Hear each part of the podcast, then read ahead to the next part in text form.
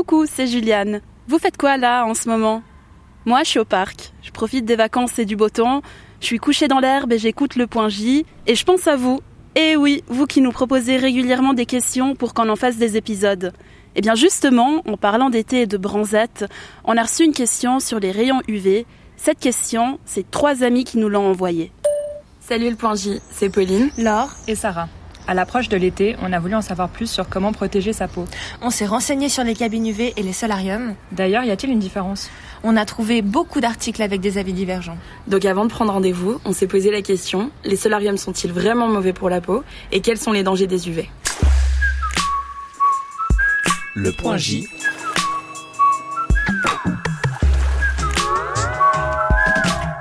Pour leur répondre, j'ai discuté avec Olivier Gued, qui est médecin-chef en dermatologie au CHUV.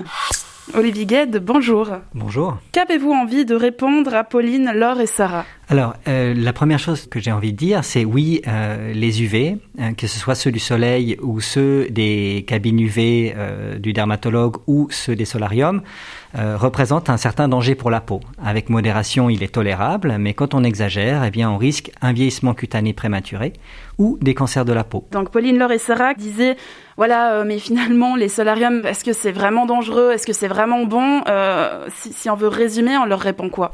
Alors, on va leur dire que les solariums euh, aident relativement peu à bronzer, puisque c'est les UVB qui aident à bronzer, alors que dans les solariums, il n'y a que des UVA. Donc ça fait un tout petit halo qui est peu protecteur et qui fonctionne pas vraiment. Par contre, on a tous les risques euh, liés au cancer de la peau et au vieillissement prématuré. Donc le, ratio, le, bénéfice, la balance entre le bénéfice et, puis le risque est pas très bon. Là, vous me dites UV A, B et C. Est-ce qu'il y a une différence Euh, Lequel est le plus dangereux en fait? Alors oui, il y a une différence parce qu'il y a plusieurs types d'UV. On les classe en fonction de leur longueur d'onde. Les UVB sont responsables de dégâts directs à l'ADN et responsables d'une augmentation du risque de cancer de la peau. Et puis les UVA, eux, ont un impact plus indirect sur le cancer de la peau, mais ils ont un effet assez fort sur le vieillissement prématuré. Les UVC, ce sont en fait les plus énergétiques et les plus dangereux, mais c'est ceux qui pénètrent le moins dans la peau et c'est ceux qui sont bien filtrés par l'atmosphère. Donc en principe, quand on est euh, en Suisse, on n'est on pas exposé à des UVC. Euh, de la même manière, quand on va dans des cabines UV ou des solariums, on n'est pas exposé à des, UVC. Vous parliez de cancer de la peau et de vieillissement. C'est ça les risques ou est-ce qu'il y a aussi autre chose? Alors c'est principalement ça maintenant. Il y a aussi le coup de soleil, évidemment. Ça c'est l'excès des UV, euh, principalement B, qui font tellement de dommages à la peau que la peau s'enflamme euh, et nous dit stop. Ça c'était beaucoup trop. Il faut savoir que l'OMS, l'Organisation mondiale de la santé, a classé en 2009 les solariums comme cancérogènes.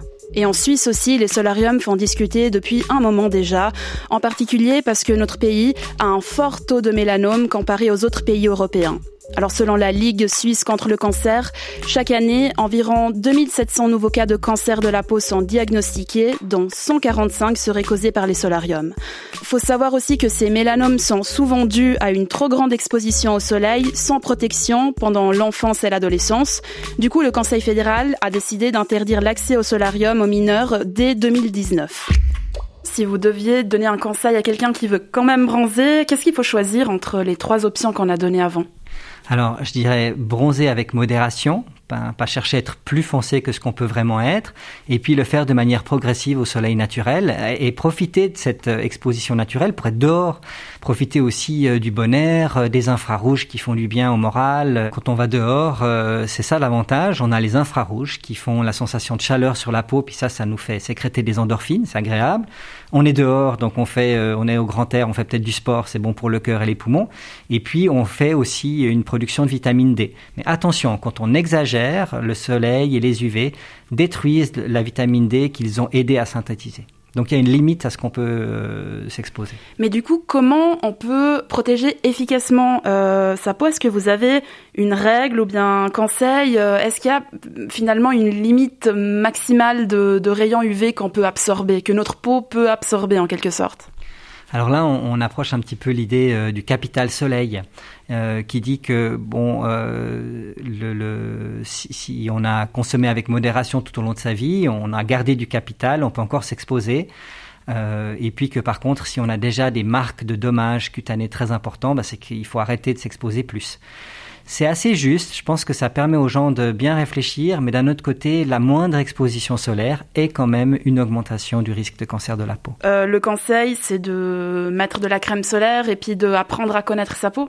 Alors, c'est pas la crème solaire le conseil. Le conseil c'est de gérer son soleil avec intelligence, c'est-à-dire pas aller euh, se mettre euh, sur une plage où il y a beaucoup trop de soleil entre euh, midi et deux, de plutôt s'exposer aux heures moins chaudes de la journée, de profiter des vêtements soleil, chapeau, lunettes de soleil, pardon, chapeau, lunettes de soleil et vêtements en fonction des heures de la journée. Et puis alors sur ce qui dépasse la crème solaire. Merci beaucoup Olivier Gued et je vous souhaite une très belle journée. Merci, bonne journée. Le bain de soleil, avoir un joli teint allé, cette exaltation du bronzage comme signe de santé et de jeunesse, ben ça n'a pas toujours été comme ça. Avant, on aimait la blancheur pour se démarquer des travailleurs et travailleuses dans les champs. Et bronzer, par contre, ça devient à la mode dans les années 60.